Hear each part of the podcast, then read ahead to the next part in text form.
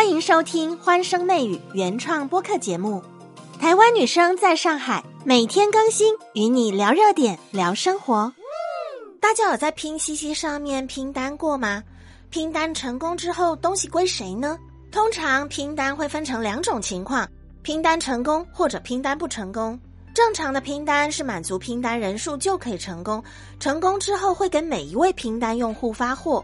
嗯哼，还有些拼单是在拼单成功之后，从所有的拼单用户里选出一个用户，由他来独得拼单的奖品。那如果拼单不成功，就会收到退款。嗯，你拼过最奇怪的东西是什么？你习惯自己单独购买，还是跟别人一起凑单拼单呢？最近有四个男子，他们异想天开，拼单的对象可是一个活生生的人。这个事情发生在内蒙古的赤峰，有四名男子在外面吃烧烤，边吃边刷视频，就看到一位身材火辣的美女主播在跳舞，看到评论区说可以约，这个男子就开始蠢蠢欲动，并且随即付出行动，开始邀约这个美女主播。很快的，他们就谈好了条件跟价格。选定了一个晚上，售价是一千元。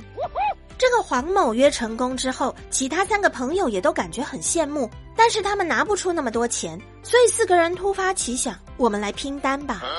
就这样，购买成功的黄某跟他的三个好朋友刘某、魏某、高某四人合伙拼单。到了约定好的那天晚上，黄某先开车把朋友放到自己家里躲起来，然后呢再开车把这个女主播接到自己家里。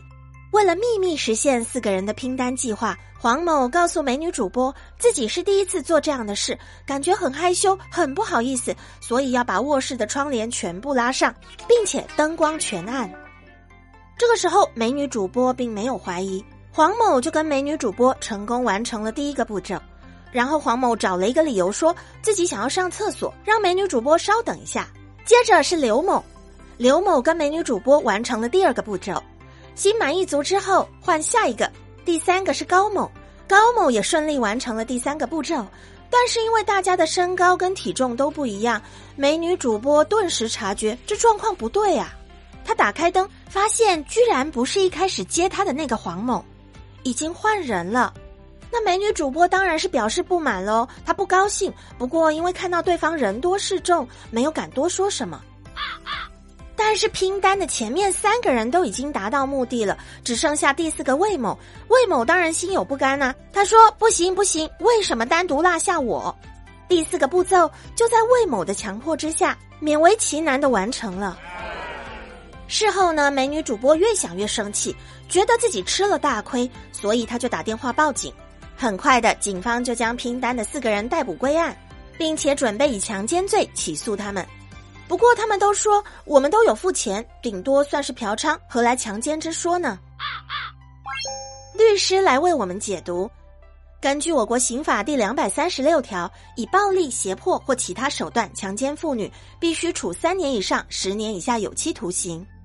因此，在四个拼单的人当中，只有黄某的交易是女主播认可的，应该按嫖娼论处，不构成强奸。但是黄某其他三个朋友。都是违背了女方的意志强行发生关系，所以呢，这些都是构成强奸罪。最终，法院判定黄某有期徒刑两年，黄某的三位朋友涉嫌强奸，被判处有期徒刑三年。而这个美女主播也因为涉嫌卖淫被拘留十天，并且没收违法所得。这么一个离谱的社会拼单案件，你怎么看呢？欢声媚语，我们下集见。现在就订阅专辑。可别错过最有趣的热点话题啦！